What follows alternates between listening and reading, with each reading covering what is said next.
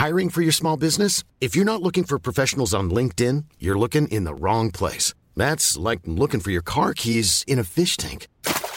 LinkedIn helps you hire professionals you can't find anywhere else, even those who aren't actively searching for a new job but might be open to the perfect role. In a given month, over 70% of LinkedIn users don't even visit other leading job sites. So start looking in the right place. With LinkedIn, you can hire professionals like a professional. Post your free job on linkedin.com slash people today.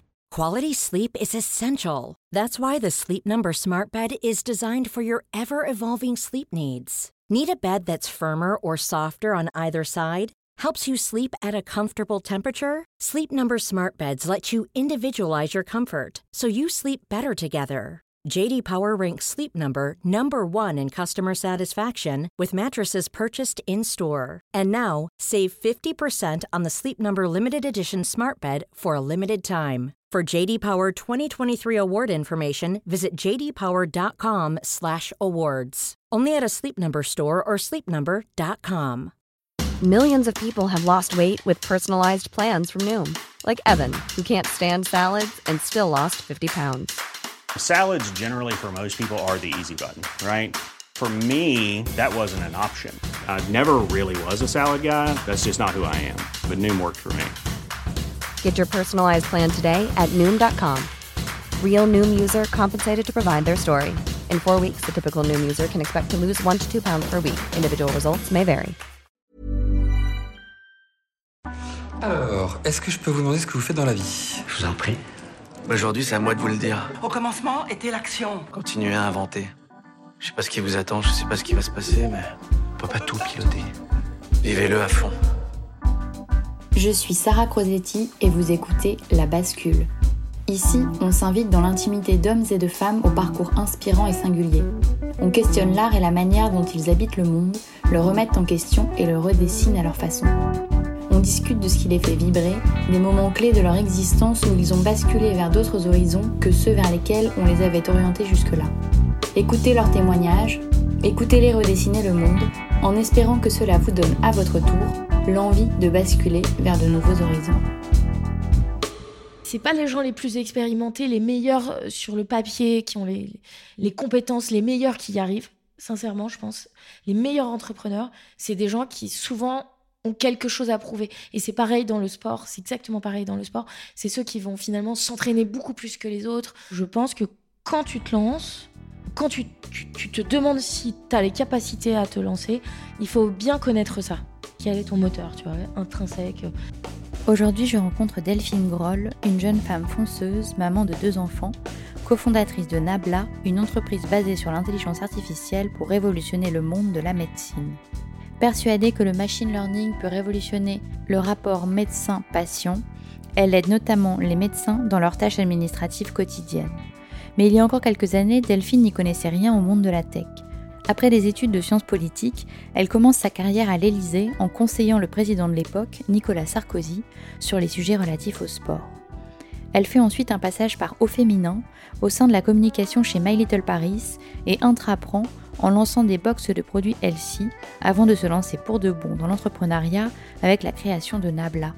Avec Delphine, on discute d'introspection, de comment réussir à bien se connaître, on discute aussi de sport bien sûr, de comment surmonter ses doutes, de l'importance de l'équilibre vie pro-vie perso et de femmes inspirantes. J'espère que cet épisode vous plaira et vous inspirera autant que Delphine devant ces challenges technologiques. Belle écoute Bonjour, euh, je suis Delphine, je suis euh, cofondatrice de Nabla. Euh, j'ai la petite particularité de ma carrière, c'est que j'ai commencé ma carrière à l'Élysée, donc pas du tout dans le privé, où je conseillais le président de la République sur des sujets sport. Et après, je suis passée du coup dans le privé. Et euh, encore une fois, la particularité de mon parcours, c'est que j'ai rejoint des groupes. Et dans ces groupes, j'ai monté des boîtes, donc en intrapreneur. Et après avoir ça, j'ai décidé de monter ma boîte, donc enfin être entrepreneur. Et donc euh, la boîte est Nabla. Et je suis aussi maman de deux petits-enfants, tout jeunes, euh, trois ans et demi, deux ans. Donc ça aussi, ça fait partie un peu de mon quotidien. voilà, en quelques lignes. Ok, donc beaucoup de sujets à, creuser. Avant que tu commences, donc tu parlais brièvement, tu as commencé à l'Élysée. Avant ça, tu as fait une école de commerce. Avant ça, j'ai fait Sciences Po. Ok. Après, j'ai préparé l'ENA à Normal Sup.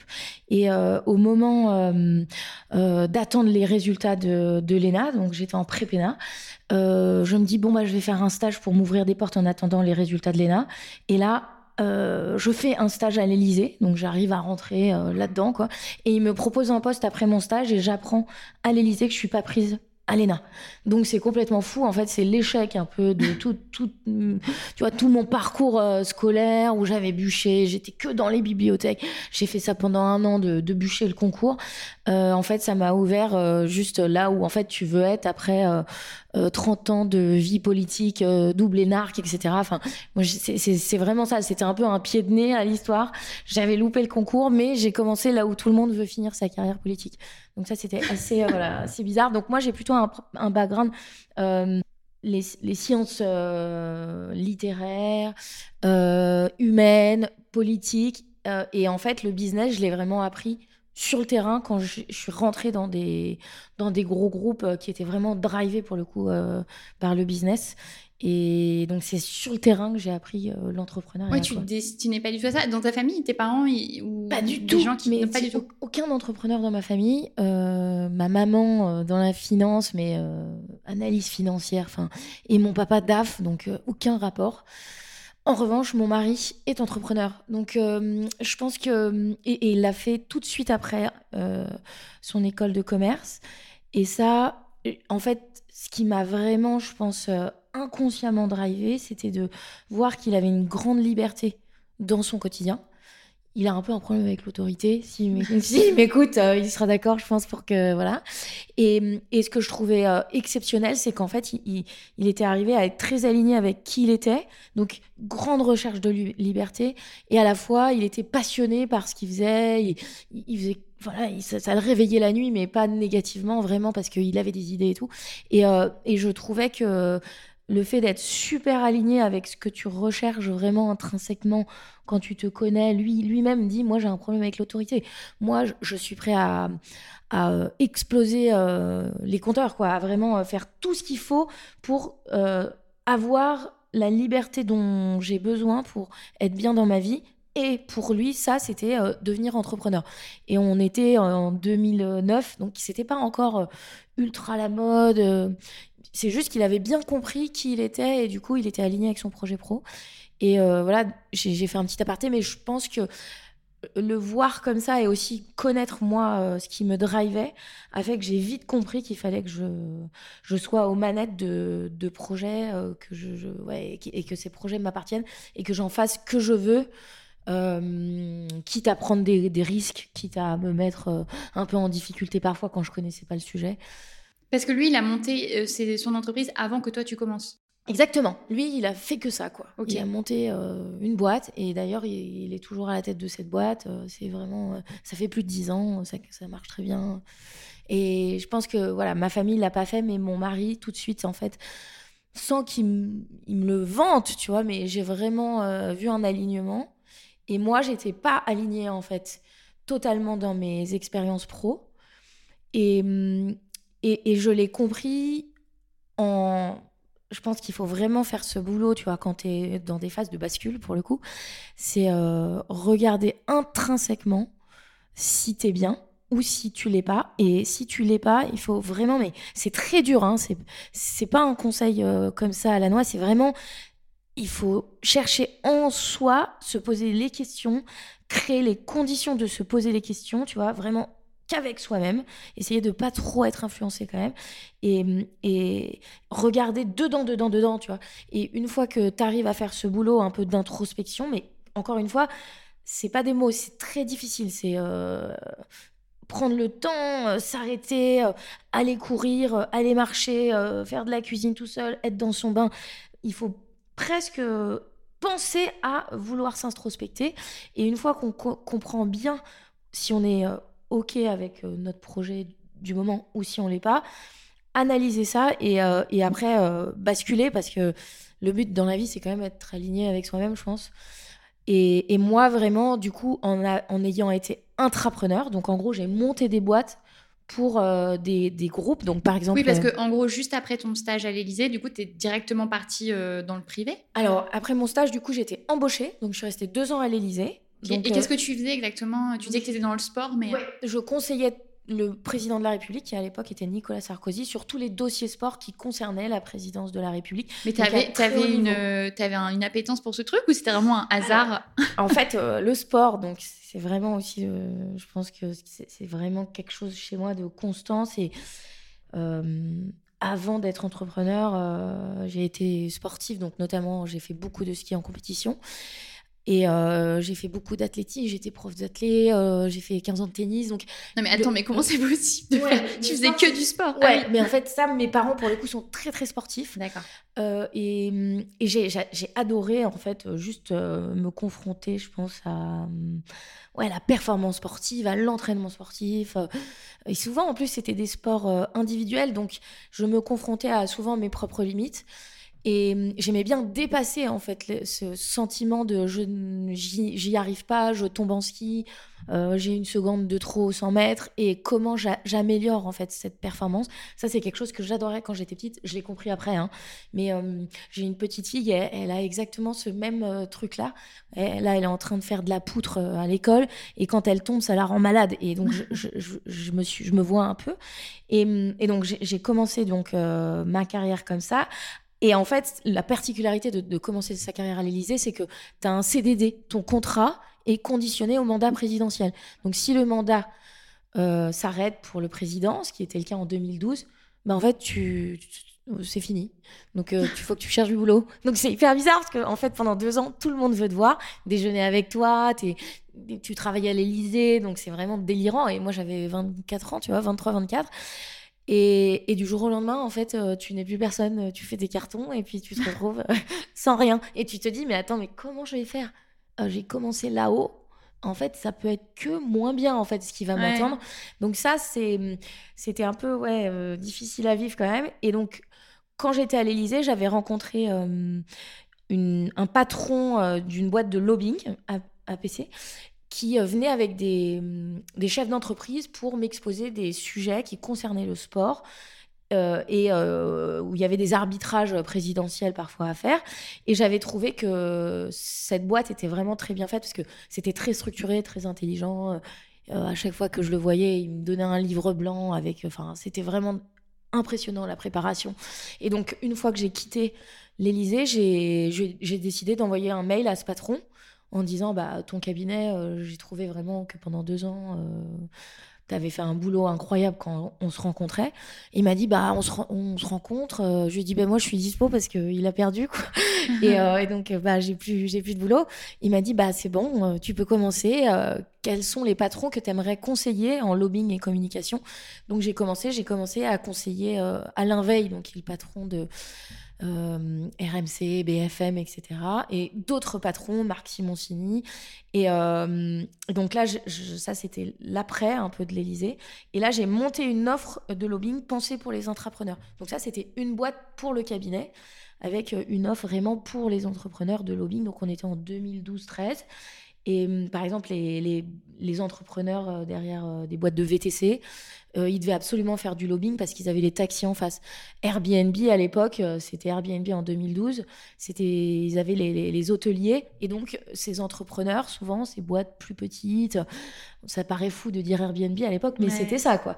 Euh, ils cherchaient des moyens de se défendre pour que la législation leur barre pas la route du business. Et donc, euh, j'ai dit à mon patron, il faut absolument faire une offre de lobbying pour les entrepreneurs, donc avec des moins gros budgets. Enfin, euh, voilà. Et donc, c'est la première petite boîte que j'ai montée, donc c'était cool. Et après, je suis allée euh, dans le groupe Au Féminin.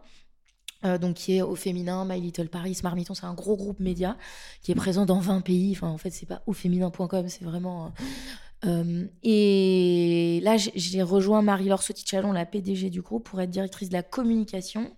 Après, j'ai pris le business développement de My Little Paris. Et pendant euh, cette expérience qui a duré euh, deux ans, je, tournais un peu en rond. Alors bon, c'était génial, je faisais plein de choses. Et j'ai dit à ma boss, soit je vais monter ma boîte, soit il faut que je monte une boîte pour au féminin. Donc, j'ai monté en intrapreneur une boîte d'e-commerce qui s'appelait Gretel, euh, etc. Et Mais attends, mais ça, c'est un super conseil. C'est-à-dire Ouais. qu'il y a plein de gens, au lieu de forcément se lancer, tu peux effectivement euh, discuter avec ta hiérarchie et dire euh, Ouais. j'ai envie d'intraprendre. quoi. Ouais, exactement. Alors moi, en, fait, pour être tout à fait honnête, j'ai dit à Marie-Laure, donc ma boss à l'é- à l'époque, je, je- faut que je parte, faut que je monte ma boîte. Et elle m'a dit, ok, mais en fait, pourquoi? On, on est encore toujours sur la question du pourquoi. Et je lui dis, parce que en fait, moi, ce que j'aime, c'est euh, créer des nouveaux business. euh, C'est, il faut que hum, je mette vraiment les mains dans le cambouis, il faut que j'exécute et tout. Et en fait, c'était bien la direction de la com. euh, je faisais plein de choses du business et tout, mais j'ai plein d'équipes, ça allait pas assez vite, etc. Et, euh, et puis j'avais, ouais, j'avais vraiment besoin de liberté, mais dans mon travail en fait. C'était pas euh, parce que on m'a jamais embêté chez au féminin, les conditions de travail étaient géniales, euh, c'était très souple, mais c'était plus avoir une liberté euh, et notamment une une agilité, tu vois, dans, dans ce que je faisais. Et elle m'a dit, bah en fait, montre ce que tu veux. Si le business est intéressant pour nous et que je suis OK et tout, montre ce que tu veux euh, chez nous. Et donc, elle voulait me garder. Et donc, euh, c'est génial parce qu'en fait, c'était euh, la première, ma, pro- ma boss, c'était ma première salariée, en fait, de Gretel. Donc, on a monté la boîte toutes les deux, quoi. Et donc, je lui faisais des feedbacks, mais comme si elle était dans mon équipe. Donc, ça a complètement Ouais, retourné ouais. l'histoire.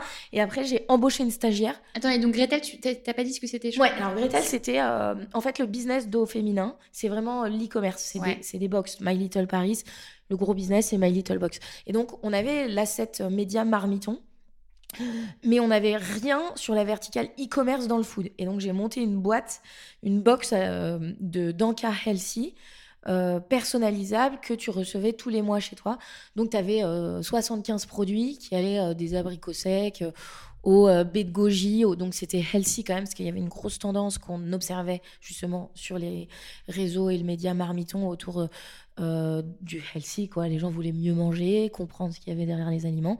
Et donc, tu recevais 5 produits dans ta box que tu pouvais changer.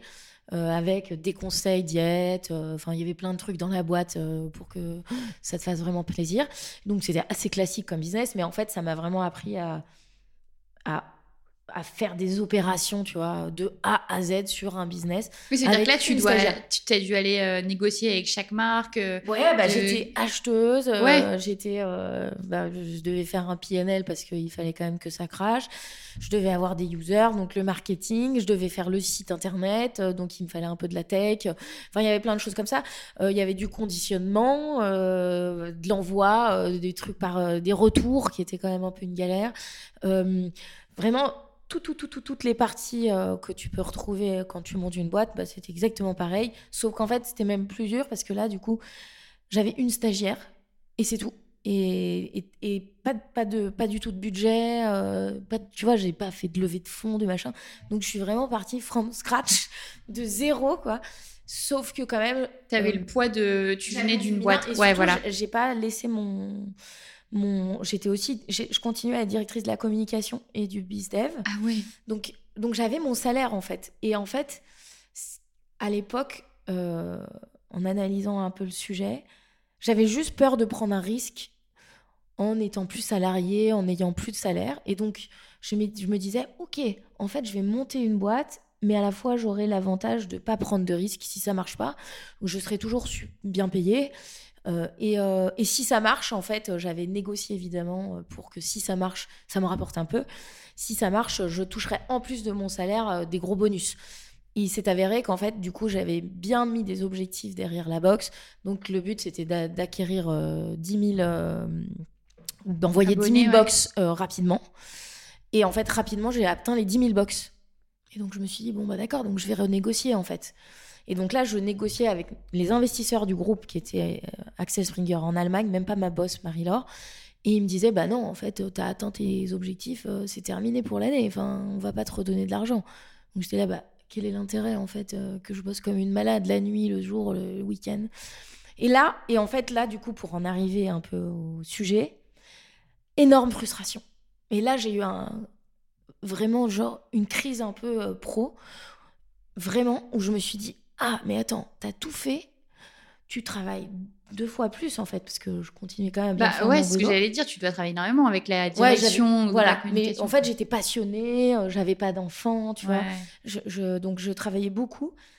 Et là, en fait, c'est des investisseurs en Allemagne. euh, Enfin, le truc leur profite énormément, en fait, parce que voilà, c'était une nouvelle verticale, ça ouvrait des perspectives et tout. Euh, au, au féminin était coté à l'époque, donc bon, pour plein de sujets, ça leur profitait.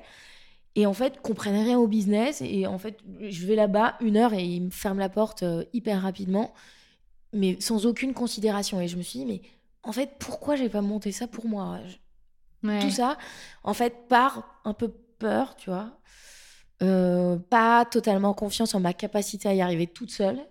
Alors que, franchement, enfin, sauf Marie-Laure qui m'a aidé sur la strat, qui m'a donné d'énormes, enfin, de très bons conseils, mais vraiment, ça ne m'a rien apporté de le faire en intrapreneur. Je me suis pas dit c'est au féminin euh, qui a fait exploser la boxe.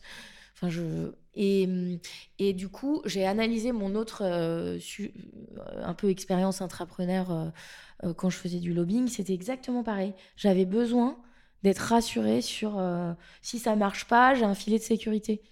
Mais en fait, le risque était bien plus grand parce que tu vois, ne pas être heureuse en fait de quelque chose que tu as fait pendant plus d'un an, euh, tous les week-ends. Parce que tu as mis un an à le lancer? Euh, ah non, je l'ai lancé vraiment euh, à partir du moment où elle m'a dit go, j'ai mis trois mois quoi. Enfin, euh, même Hyper pas, enfin, rapide, ah ouais. Hyper rapide, mais c'était pas un business très compliqué. Ça demande juste vraiment d'être organisé. Et après, je l'ai lancé pendant plus d'un an et puis ça, voilà. J'ai fait, après, j'ai recruté une, une petite équipe que j'adorais, mais hum, là, je me disais, j'ai monté quelque chose et en fait, ça ne m'appartient pas quoi. C'est un peu euh, t'accouches de ton bébé, euh, on te dit bah je te le, re- en fait euh, non, c'est pas le tien. Donc euh, tu vois. Et t'es là, euh, bah, euh, je suis désolée, mais si. Bah non, en fait, mais en fait, ils ont raison sur le papier. Ouais. En fait, et du coup, là, euh, j'en viens à un peu le moteur intrinsèque.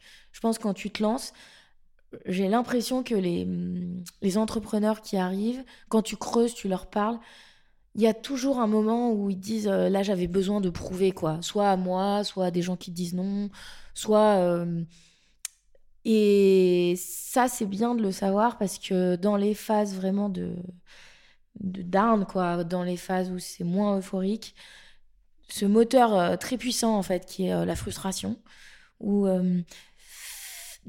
ouais, quel- quelque chose qui a bloqué chez toi, qui, qui a généré un peu un, saut, tu vois, c'est ce qui te fait tenir vraiment. C'est pas. euh, ouais, c'est- pas les gens les plus expérimentés, les meilleurs euh, sur le papier, qui ont les, les, les, les skills, euh, désolé, c'est un mot anglais, les compétences, les meilleurs qui y arrivent, sincèrement, je pense. Les meilleurs entrepreneurs, c'est des gens qui souvent ont quelque chose à prouver. Et c'est pareil dans le sport, c'est exactement pareil dans le sport. C'est ceux qui vont finalement s'entraîner beaucoup plus que les autres, qui vont euh, s'accrocher vraiment plus. euh, J'ai mille exemples, hein, mais euh, Simone Biles, qui est la plus grande gymnaste du monde, tu vois, elle a été abandonnée par ses enfants, elle fait 1m50, elle a, pas né dans des conditions super favorables, et pourtant c'est devenue la meilleure gymnaste au monde, qui est regardée par toutes les gymnastes sur Terre comme quelqu'un d'exceptionnel. Pareil pour Michael Schumacher, il vient d'un tout petit milieu, tu vois. a- J'ai plein d'exemples dans le sport comme ça. Si tu regardes quels sont les meilleurs dans leur domaine, c'est souvent parce qu'ils ont euh, un peu des fêlures et ils ont fait de ces fêlures des forces. Et, donc, je pense que quand tu te lances, ou quand tu, tu- te demandes si tu as les capacités à te lancer, il faut bien connaître ça. Quel est ton moteur, tu vois, intrinsèque. Si vraiment ça va pas bien, comment tu fais pour tenir? Et souvent, ce que je dis à des gens qui veulent. euh, qui se demandent s'ils vont se lancer ou qui vont lancer leur boîte, je leur dis bah, mets-toi dans les conditions de te lancer. Donc vraiment, fais comme si aujourd'hui c'était le kick-off de ta boîte. Et imagine que tu as un énorme pépin. Donc, ou sinon, euh, regarde quel est l'obstacle le plus difficile dans ton projet. Tu vois, quel est le truc qui te fait dire Ah, mais en fait, on critique beaucoup mon projet là-dessus. Est-ce que les gens ont pas raison? Et si ça advient, comment tu fais pour le résoudre? En fait, quel est, euh, comment tu t'y prends? Quelles sont les, les choses que tu mets en place pour essayer de dépasser ce problème? Euh, et, euh, et donc, et donc, moi, ce que j'adore faire, c'est toujours, c'est ça, c'est vraiment imaginer les conditions de la difficulté, quoi. Ouais, c'est un bon conseil, ça.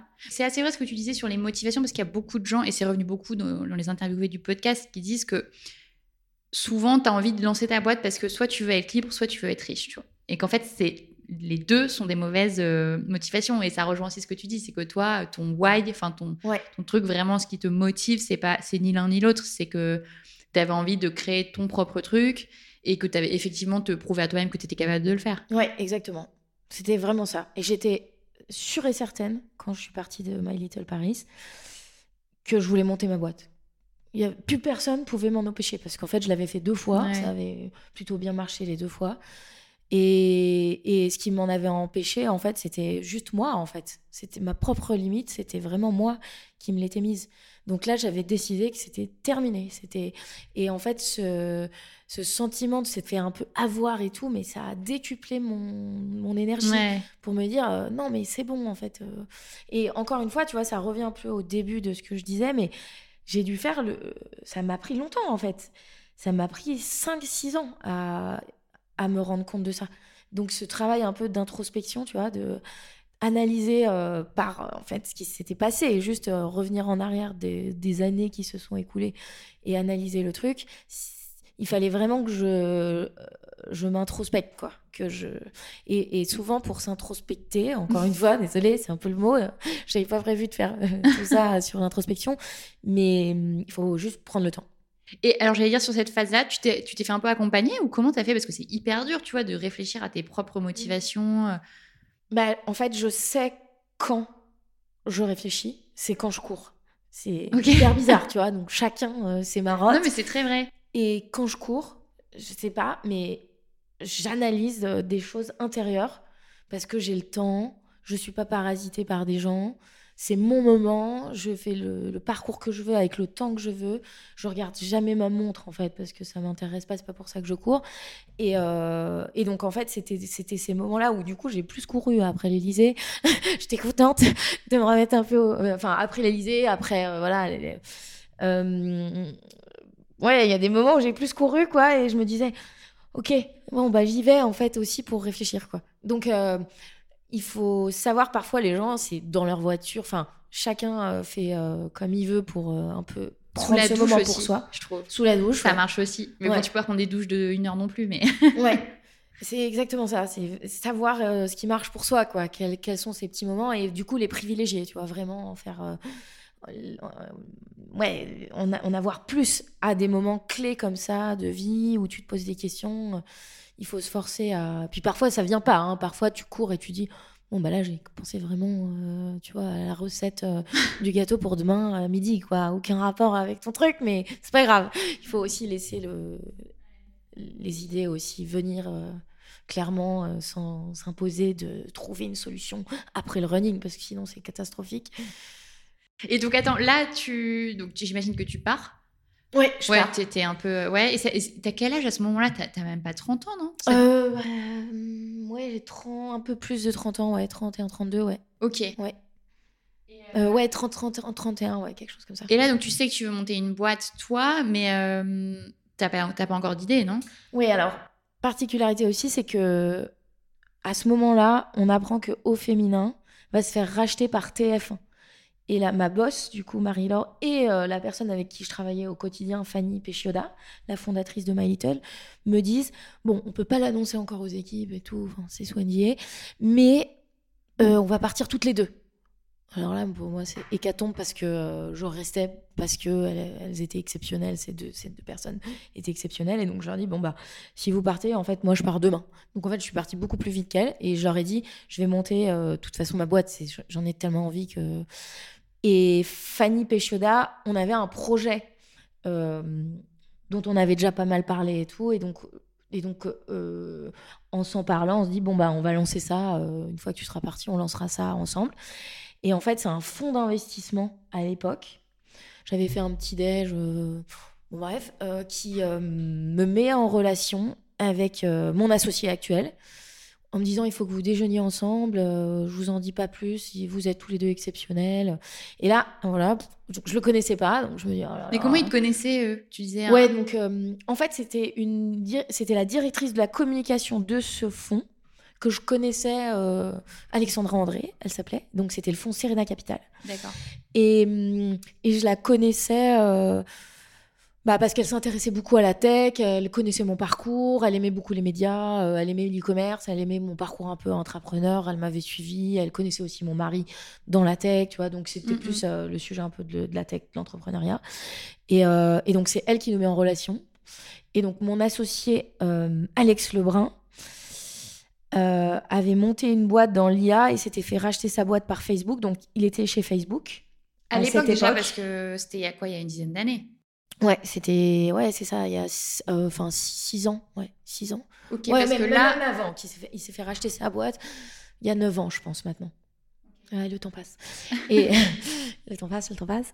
Et, hum, et donc je vais chez Facebook déjeuner avec lui pour faire plaisir à euh, Alexandra André qui quand même connaît tout le monde donc euh, quand elle dit déjeuner ensemble, ça vaut le coup, on lui fait confiance. Et, là, euh, je rencontre Alex, j'avais 45 minutes. En fait, je suis restée deux heures et demie chez Facebook. Et il me dit Bon, bah voilà, je, me fais m'en aller de Facebook bientôt. Je vais remonter une boîte dans l'IA. Voilà ma vision de l'IA et tout. Et j'avoue que. À l'époque, euh, je m'intéressais beaucoup aux crypto. En fait, j'aimais bien un peu toutes ces vagues de profonde rupture techno parce que euh, c'est ce qui m'intéresse, tu vois, c'est comment je vois les dix prochaines années d'un point de vue tech. Et c'est vrai que j'étais persuadée que l'IA, on était au tout début, ça allait être très lent, contrairement à tout ce qu'on lisait dans les médias. Ça allait être une vague technologique très lente, mais que cette vague allait quand même euh, être euh, exponentielle et exceptionnelle pour les dix prochaines années à venir. Et qu'il y en avait un. Euh, enfin, et que cette personne était la personne qui s'y connaissait le mieux à Paris dans l'IA. Donc Alex, il est ingénieur de formation, voilà, et vraiment c'est c'est un des pontes euh, en, machine learning. Et, euh, et, donc voilà, et en fait, du coup, j'avais un peu deux projets. Soit me lancer avec Fanny Pechioda sur un projet média, euh, marketing, événementiel autour des femmes, enfin quelque chose que je savais très bien faire. Soit vraiment un peu saut dans l'inconnu. Qu'elle a fait finalement? Non, je... non, elle n'a pas, fait. Non, non, non, c'était pas du tout ce qu'elle a monté après. Mais peut-être qu'elle va faire. on, on s'en parle souvent quand même. Et, hum, et ouais, et Alex Lebrun, un projet vraiment très très deep tech. Euh, il savait pas encore qu'on allait être dans la santé. Donc ça, on l'a co-construit ensemble.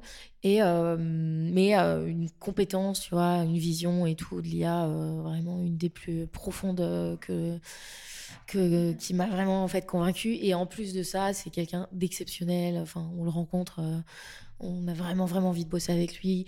J'ai pris cinq références. Tout le monde m'a dit non, mais attends, mais il y en a qu'un à Paris. Euh, s'il faut monter une boîte, euh, c'est avec lui. Donc voilà, donc c'était. Euh, j'ai aussi pris des références. Ça aussi, peut-être, c'est un sujet. Comment chercher un cofondateur et tout. Donc évidemment, il faut passer du temps avec lui. Nous, on a skié avant de s'associer ensemble. Enfin, on a fait des trucs extra aussi pro.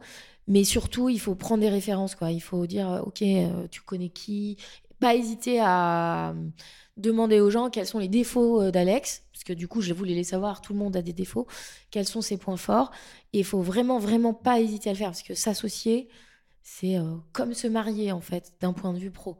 On n'a pas le droit à l'erreur, sinon c'est beaucoup de, difficultés à gérer après. C'est très, très euh, angoissant quand ça se passe pas bien. C'est le pire qui, qui puisse arriver, je trouve, quand on monte une boîte, c'est de ne pas avoir de bons associés. Parce qu'en fait, on, doit tout vivre avec eux, les mauvais moments, les bons moments. Et quand on se trompe, c'est vraiment désastreux. C'est comme un divorce, je pense. C'est très dur, quoi. Parce qu'on met tellement d'énergie, de ces tripes dans la boîte, que si ça se passe mal, c'est c'est très dur à vivre. Franchement, euh, j'en connais plein, hein, des entrepreneurs où ça se passe pas bien. Parfois, ils prennent des coachs. C'est vraiment euh, comme quand tu es en process de divorce. tu essayes de recoller les morceaux et tout. Mais c'est beaucoup d'énergie à passer aussi là où tu montes pas ta boîte, où tu la fais pas grandir. Donc, euh, donc voilà. Donc, mon conseil aussi, c'est vraiment quand vous voulez vous associer, de, enfin, voir qui on a en commun. Et souvent, on a toujours des gens en commun, ou plus un plus un, mais et, prendre des références. Super important. Bien noté. Euh, et, oui, et donc c'est avec lui que tu vas monter euh, Nabla, parce que pas encore, euh, qui est ta, ta boîte actuelle. Ouais. Que tu n'as pas encore vraiment présenté, mais qui, on se doute, tourne autour de l'IA. Voilà. donc, je la présente. Donc, on est dans la santé et donc l'intelligence artificielle. Et on développe des outils pour faire, en gros, gagner du temps aux médecins. Donc, un des hum, produits, du coup, un des services principaux, c'est Nabla Copilot. Donc en deux mots, c'est un produit qui permet d'extraire toutes les infos médicales qui sont issues des consultations médicales et de structurer ces informations pour en faire des comptes rendus médicaux. En gros, le médecin, au lieu de taper sur son ordinateur quand il vous est en consultation, eh ben le, la machine le fait à sa place et structure toutes ces infos médicales. Dans... Mais à partir de quoi? À partir de ce que dit le patient À partir de ce qu'il dit et de ce que dit le patient. Donc, euh, moi, je suis ton médecin, tu es ma patiente. Tu me dis, euh, je prends euh, du doliprane, lévothyrox, j'ai mal à la tête, je suis allergique au pollen, etc. Et ça, la machine l'entend et le structure dans le compte rendu que fait le médecin et le le l'upload l'enrichit enrichit le logiciel qu'utilise le médecin. Donc lui, toutes les infos médicales que tu lui dis pendant les consultations sont directement intégrées au logiciel qu'il utilise pour te suivre sur le long terme. D'accord. Donc en gros, c'est vraiment, vous n'avez plus d'admin à faire, à taper sur votre ordinateur. Euh, les ordonnances, euh, il dicte l'ordonnance et il y a l'ordonnance qui est euh, automatiquement rédigée. Il y a des plein je ne vais pas rentrer dans les détails, mais par exemple les courriers qui se font entre professionnels de santé, quand par exemple ton médecin généraliste te voit et, adresse un courrier à une gynécologue pour un problème mmh. de gynécologie, il doit faire un courrier pour euh, adresser un patient. Et bien ça, il le dicte, en gros, euh, et euh, ça, ça, le fait en 10 secondes. Donc voilà, donc enfin c'est des choses comme ça qui leur font gagner du temps.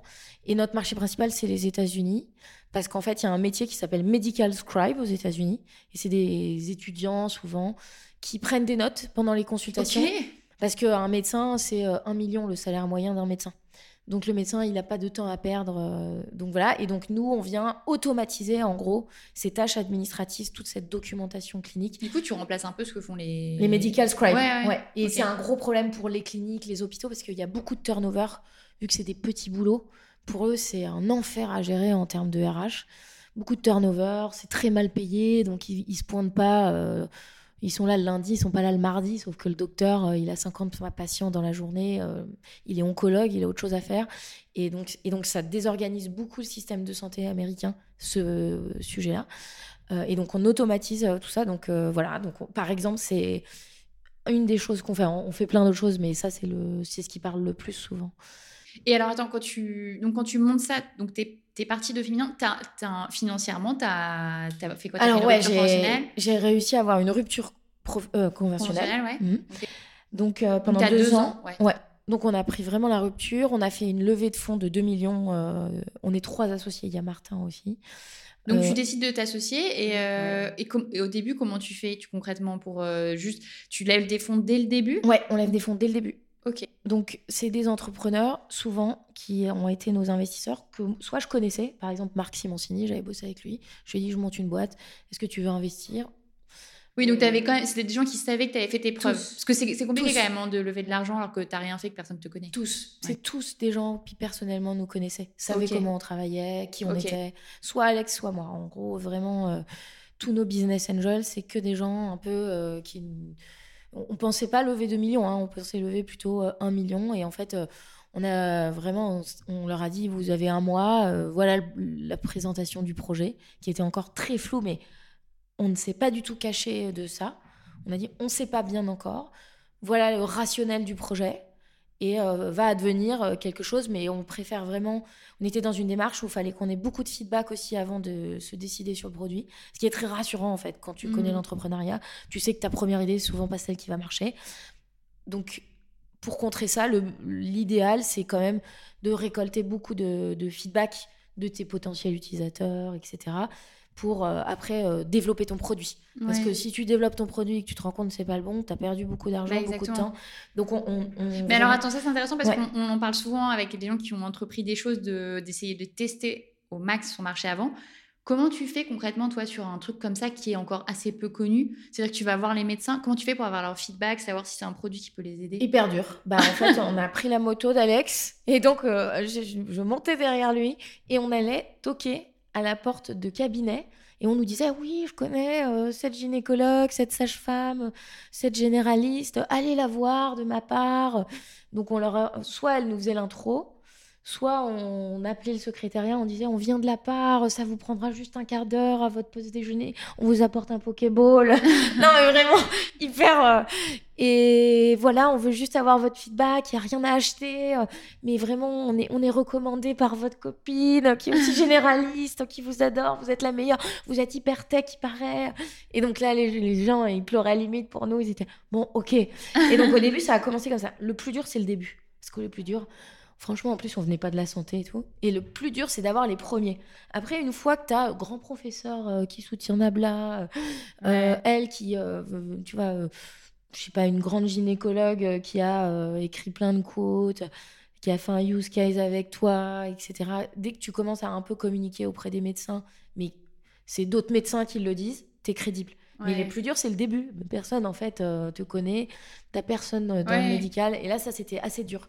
Et, comment, et tu disais que donc c'était pas sûr de ton produit. Et du coup, comment tu faisais? Ça veut dire que tu leur proposais plusieurs cas de figure? Ouais. Alors, on a.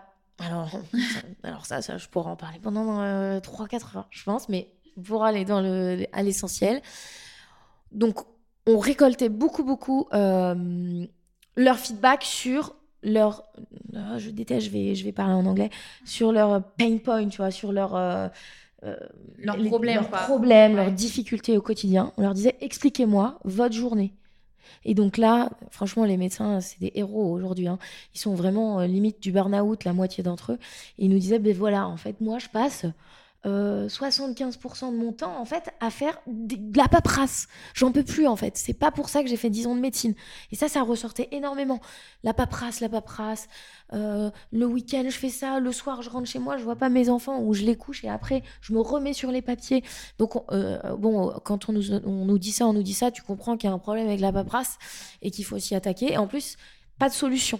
Donc on a beaucoup identifié voilà des pains quoi, des difficultés communes à plusieurs professionnels de santé.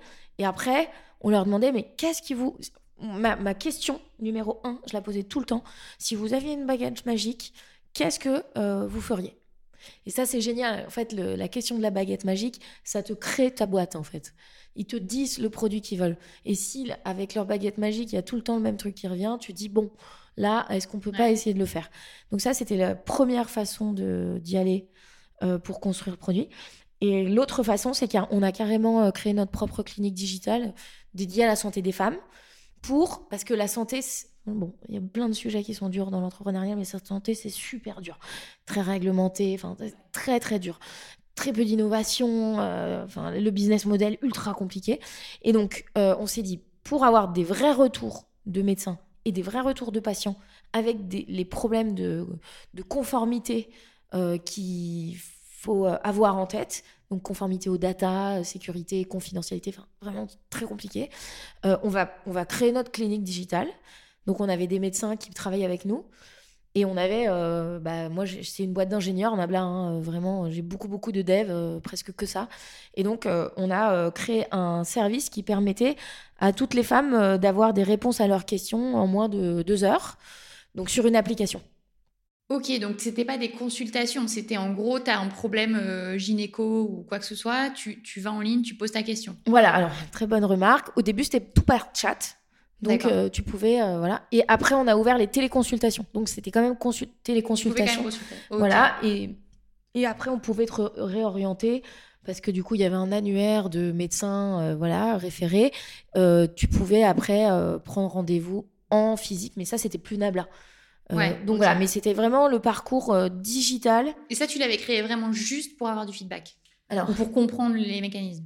Pour comprendre les mécanismes mais mon associé Alex pensait quand même que ça allait être un service qui allait beaucoup plaire et que peut-être qu'à terme on scalerait ça dans le monde entier Sauf que euh, business model très compliqué, parce que le chat, c'est pas remboursé par la Sécu. Donc d'avoir des réponses de médecins euh, qui sont parfois exceptionnelles. Hein. c'est des réponses. Euh, tu n'as jamais eu un truc comme ça pendant une consultation, tellement c'est approfondi. Puis le chat, il est ouvert, donc tu, peux poser des questions à l'infini. Donc c'était vraiment ultra apprécié par les, femmes, mais compliqué parce que la santé, on était en France au début, les gens sont peu quand même à même de payer pour des trucs non remboursés, c'est beaucoup plus dur.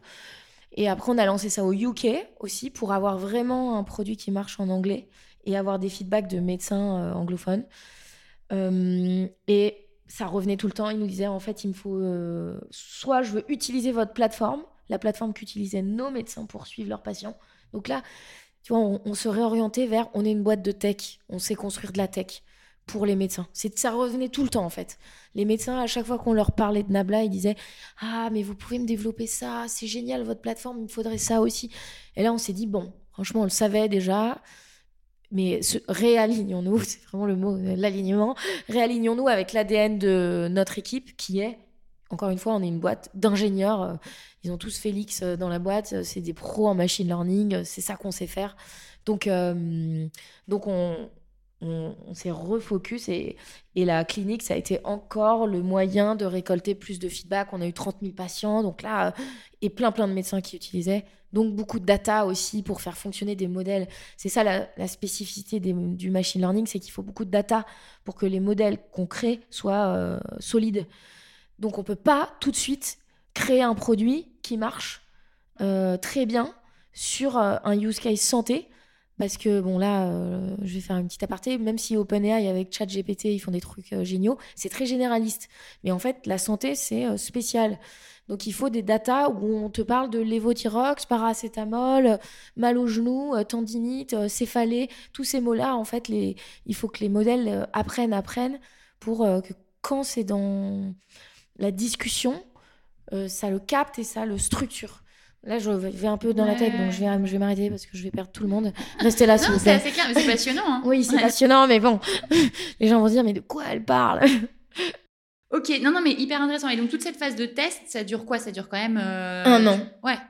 Énorme. Ah, c'est pas si long que ça, en fait. Ouais, bah, enfin, euh, ouais, non, même un peu plus. Hein. Ouais, même un peu plus. Avant de vraiment te trouver l'idée qui est aujourd'hui le cœur de votre business. Ouais. Ok. Non, mais je connais presque aucun entrepreneur qui a lancé l'idée qu'il avait au départ et qui a fait que c'était l'idée qui a cartonné. Presque aucun. Ou en tout cas, euh, ils se sont euh, Ça, c'est bon à savoir. repositionnés, euh, ils ont spécifié leur vision pour se spécialiser sur un use case au départ sincèrement, de tous les gens que je connais, euh, non, mais si, ça existe quand même. Quand c'est des business qui existent déjà, en fait, où tu dis, je vais faire mieux que le concurrent, ou je vais. Ça, euh, c'est OK, parce qu'en fait, la preuve de concept, la preuve du marché, elle est déjà là. Mais des choses un peu de rupture, où tu crées des. Ça s'appelle des nouvelles catégories, tu vois, en entrepreneuriat, où tu crées des nouveaux services, des Typiquement, ça, ça n'existe pas dans le métier des médecins aujourd'hui. Avoir euh, une IA qui écoute la consultation et qui vient juste extraire les infos médicales pour rien taper, bah, ça n'existe pas comme produit. C'est pas une énième offre de cloud. Bon, si tu lances ça, ok, il est possible que tu, tu, tu pivotes pas. Mais quand tu veux un peu, euh, euh, je sais pas, créer l'automobile après le, après le carrosse, au début, tu te cherches quand même un peu, tu vois, sur la conception de l'auto, quoi. Et, euh, et donc, quand vraiment tu as envie d'innover profondément, non, je connais vraiment euh, pas beaucoup d'entrepreneurs euh, qui sont arrivés du, premier coup sans itérer beaucoup. Quoi. Donc, ton conseil, c'est d'y aller le plus vite possible, en gros, avec un début d'idée Ouais. Ouais. ouais. Et, et vraiment aller le plus vite possible, mais quand même, stratégie des petits pas sur les feedbacks, quoi. Pas oublier, en fait. Parce que parfois, on est tellement excité par son idée qu'on est bille en tête et tout, qu'on exécute à fond et qu'on en oublie, enfin, c'est pas qu'on oublie, on en prend, mais on n'accorde pas assez d'importance à euh, récolter euh, des retours sur le produit. On se dit, ah oui, c'est bon, genre, bon, c'est bon, la stagiaire, elle le fait un peu, euh, j'ai compris, ils veulent vite faire ça, mais non, en fait, c'est vraiment aux gens qui créent le produit qui doivent faire ça. C'est le. Surtout quand on commence, c'est vraiment la, la, première chose à faire, tu vois. C'est être très très proche de tes utilisateurs et toutes les boîtes qui sont arrivées, euh, Amazon, c'est les meilleurs pour ça, tu vois. C'est être le plus proche euh, du user pour comprendre qu'en fait, tout l'intérêt, c'est de diminuer les, le délai de livraison parce que c'est ça qui plaît, tu vois. Et donc, il faut la bataille, elle est sur la livraison au début pour Amazon. au début, ils vendaient des bouquins, les mecs, et en fait, pas du tout. C'est plus du tout ça, Amazon. C'est plus une librairie en ligne. C'est euh, même maintenant, ils se font taxer sur les bouquins. la livraison, donc tu vois, heureusement qu'ils sont pas restés là-dessus, sinon ils seraient morts. Donc tu vois, c'est juste un exemple Amazon, mais hum, ils ont pourquoi ils sont hyper forts? Parce qu'ils sont user-centric comme jamais. Et je trouve que les bons entrepreneurs, c'est ceux qui euh, ne négligent pas ça en fait. Qui se disent pas bon c'est bon c'est le mec au market euh, un peu au produit euh, vite fait qui va faire ça non en fait c'est le fondateur qui doit le faire tout le temps tout le temps quoi. Et tout le temps tout le temps donc toujours sonder ton marché ou écouter tes feedbacks et ok. Et ce qui est dur c'est que tu dis bon euh, j'ai d'autres choses plus prio. En fait je suis sous l'eau. Et, et donc en fait tu sais c'est toujours les trucs qui sont pas t'as l'impression que c'est pas existentiel, enfin que ça va pas euh, casser ta boîte de pas le faire, versus euh, la clôture comptable, ton board avec les investisseurs où tu as des deadlines à respecter, euh, alors que ça, t'as pas de deadline. Et donc le piège, c'est de se dire, bon, comme j'ai pas d'échéance derrière ça, bah c'est pas grave si je le fais pas cette semaine. Bah non, en fait, si, c'est hyper grave. C'est ça qu'il faut, qu'il faut comprendre. Est-ce qu'il y a des moments où tu as douté? Ah, bah, je doute tout le temps. Moi, tout le temps. Pourtant, j'ai une. Ça peut paraître un peu prétentieux de dire ça, mais j'ai une énorme confiance en moi parce que euh, je me connais. Donc, je oui, sais fait des choses aussi. Ouais, j'ai fait des forces, j'ai fait des choses et j'ai des gens qui m'entourent aussi, qui me donnent beaucoup confiance, sans que je leur demande, mais je vois dans leurs yeux que euh, ils apprécient, tu vois, bosser avec moi ou mes retours ou plein de choses. Donc ça, ça me donne beaucoup confiance. Euh, mais, mais les doutes euh, sans arrêt, franchement, tout le temps. Sur est-ce que je vais assez vite? Est-ce que c'est assez structuré? Euh, ma semaine Est-ce que euh, j'ai pas loupé un meeting super important Est-ce que j'ai assez bien priorisé Est-ce que finalement cette direction-là, c'est la bonne Est-ce que les équipes euh, parce qu'on n'a pas les meilleurs chiffres cette semaine par rapport à il y a un mois, euh, la courbe elle est un peu en inflexion, ça va repartir, mais pourquoi? Est-ce qu'ils vont pas se casser ailleurs, tu vois? Est-ce qu'ils vont pas euh, démissionner? Est-ce que le fait que je n'étais pas là au pot de départ de machin, ça a été vu super négativement par l'équipe? Parce qu'en fait ils vont penser que je m'en fous de lui, mais pas du tout, c'est parce que j'avais mon petit qui était malade. Tu vois, ces moments de doute en fait, tu les as tout le temps. C'est est-ce que j'ai pris les bonnes décisions euh, compte tenu des paramètres, tu vois, qui sont les miens à un mm. moment T, tout le temps. Je me demande si je prends les bonnes décisions. Ok, donc t'as pas de conseil miracle là-dessus, c'est euh, ça fait partie du package, quoi. en fait, euh, bah si, mon conseil, c'est vraiment, c'est exactement ce que tu viens de dire. Ça fait partie du package. Si vous vous dites, j'aurais pas si j'ai des doutes, c'est que je suis pas fait pour ça. Alors c'est l'inverse en fait, parce que ça montre que vous êtes assez euh, objective avec vous euh, avec vous-même, mais surtout que vous êtes très réaliste face à ce qui vous attend. Donc c'est bien de le savoir. Pas en avoir conscience, c'est presque être kamikaze. Et aussi, je pense que hum, ce qui fait la différence quand même, c'est que une fois que tu sais ça, tu sais que tu as un chemin qui est euh, une course de haies. C'est pas une, c'est pas un marathon. Enfin, si, c'est un marathon, mais avec des haies. Et donc, en fait, tu sais que tu as des haies, tu vois, à sauter. Donc, ça, c'est tes moments de doute, les haies tu vas t'exploser sur certaines haies qui sont plus hautes que d'autres, tu vas t'épuiser à force d'en sauter 5 ou 10 d'affilée, mais quand même le fait de savoir que c'est cette course qui est devant toi, bon bah c'est bon, en fait euh, tu l'anticipes et euh, tu, ça te surprend pas, tu vois, c'est pas comme si tu as, signé pour cette course, t'as pas signé pour une course de marathon sans haies. Et donc c'est comme le, mec qui surfe, tu vois, sur la vague, il y a des vagues qui vont être canons et il y a des vagues, euh, il ne saura pas les prendre, il va se prendre des. Mais en fait, c'est intrinsèque au surf, la vague, qui peut être euh, immense, pas comme, comme tu veux. Et donc, quand tu es conscient de ça, de ce qui t'attend, des vagues plus ou moins hautes, et bah, le but, c'est d'apprendre à surfer, quoi, et à rester sur la planche de surf le plus possible. Donc, euh, désolé, je fais des métaphores un peu filées, mais mm, avec le sport encore. mais ouais, moi, mon conseil, c'est euh, être conscient, quoi, de ça. Et après, ça se passe bien. Ok. Mm. C'est déjà ça, j'essaie de le savoir. Et il y a un autre aspect qu'on avait évoqué quand on préparait l'entretien, mais dont on n'a pas encore parlé, c'est que toi aussi, tu accordes une importance à ton équilibre vie pro, vie perso. Ouais, énorme. Bah donc, je suis. Euh, c'est vrai que c'est difficile parce que hum, même là, tu vois, je sais pas comment je me définis. Je suis à la fois maman, entrepreneur, hum, femme de mon mari, euh, sportive moi avec moi-même. J'ai plein de facettes qui sont super importantes, très très proches de ma famille. Donc, et donc, euh, ce qui est hyper dur, c'est pas le boulot en soi ou les enfants en soi, c'est plutôt euh, de tout, tout, tout concilier. Et je pense que toutes les femmes, qu'elles soient entrepreneurs ou pas entrepreneurs, elles ont cette problématique. Toutes les femmes, mais même les hommes, hein, maintenant, ils font quand même beaucoup, beaucoup de choses multifacettes. Et, hum, et donc, je sais que si j'arrive pas à trouver un bon point d'équilibre avec toutes ces vies qui sont très importantes pour moi, c'est là où je peux m'écrouler, quoi. Si j'arrive pas à trouver euh, euh, le moyen de tenir cet équilibre, c'est vraiment très dur.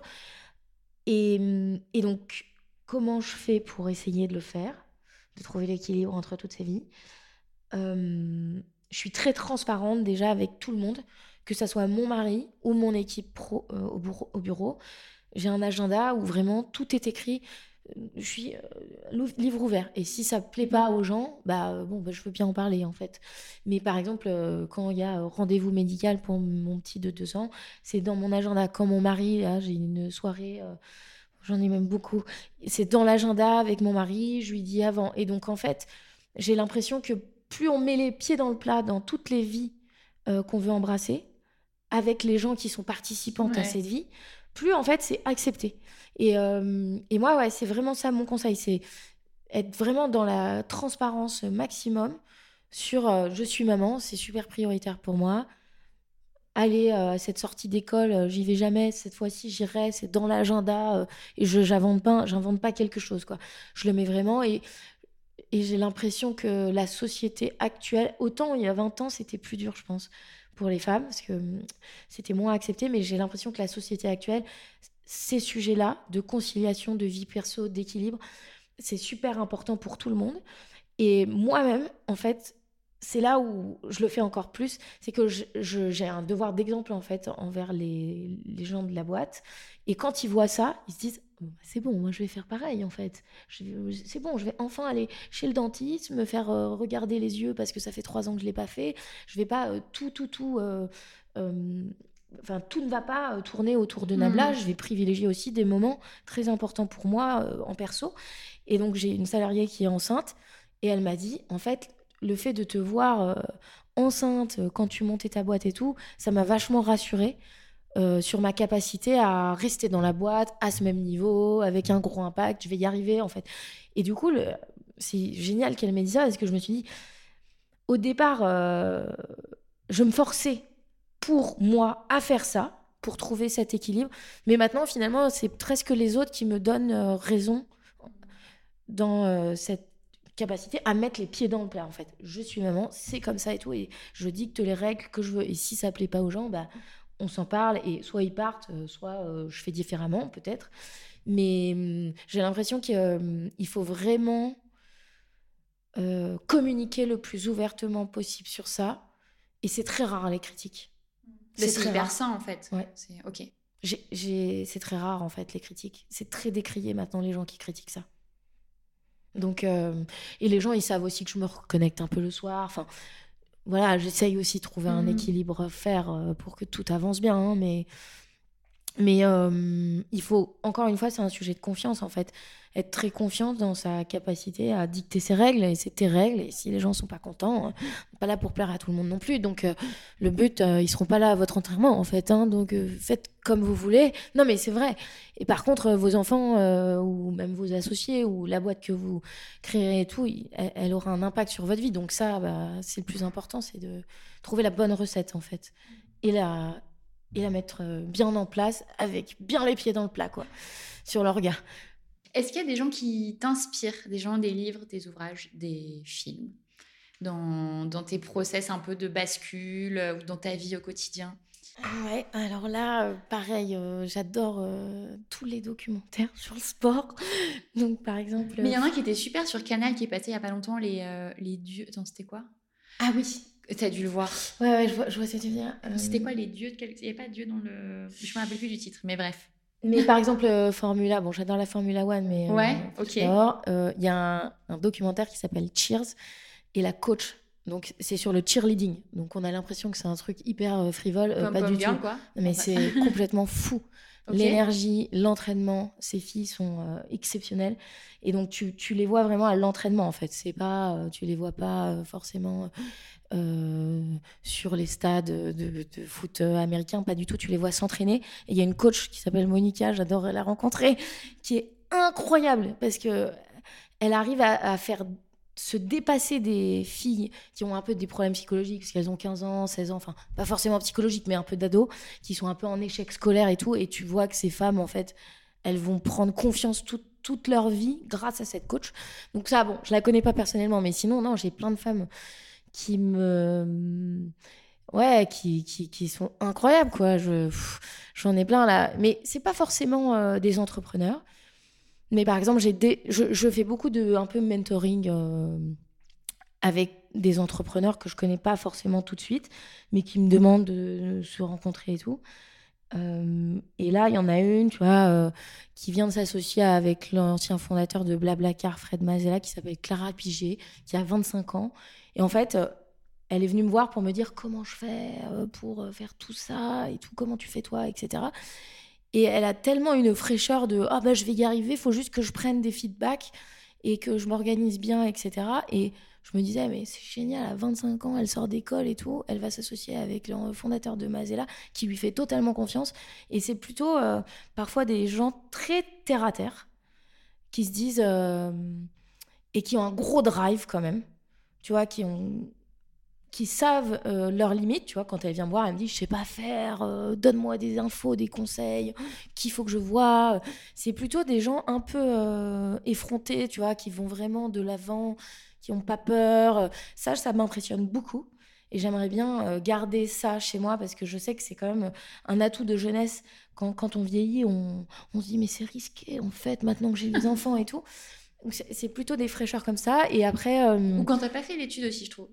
Quand t'as pas fait d'études. Mon conjoint, il a pas du tout fait les, quasiment pas d'études et, tu vois, sur plein de sujets, je me dis, moi qui ai fait énormément d'études, en fait, lui, il a un tempérament beaucoup plus. Euh, je fais, je vois après, tu vois. Alors que toi, tu es plus dans, euh, ouais, mais le risque, machin. Et je trouve qu'il y a une part, alors il y a une part de personnalité, mais il y a aussi une part de ce qu'on t'a éduqué, tu vois, de ce qu'on t'a inculqué. Je suis complètement d'accord. Euh, et après, euh, non, mais tu l'as interviewée, euh, Caroline Vigneault, c'est une de mes copines, une très très bonne copine. Et elle, c'est pareil, mais au début, donc j'étais chez Au Féminin, donc il y a longtemps, c'était tout début de sa carrière. Personne voulait la sponsor et tout. Et donc, elle est venue me voir, elle me dit J'aimerais qu'au féminin, donc j'étais directrice de la com, sponsorise mon. fasse un partenariat, parle de mon spectacle sur les médias et tout. Et en fait, elle était tellement géniale. J'ai trouvé. franchement, personne ne la connaissait trop encore elle était tellement drôle aussi avec moi. On a trop rigolé et tout. Et je lui ai dit, bah ouais, d'accord, donc c'est bon. Donc, euh, bon, bah, au féminin va être partenaire. Donc, on l'a vachement soutenu. J'ai invité tous mes clients. Assez...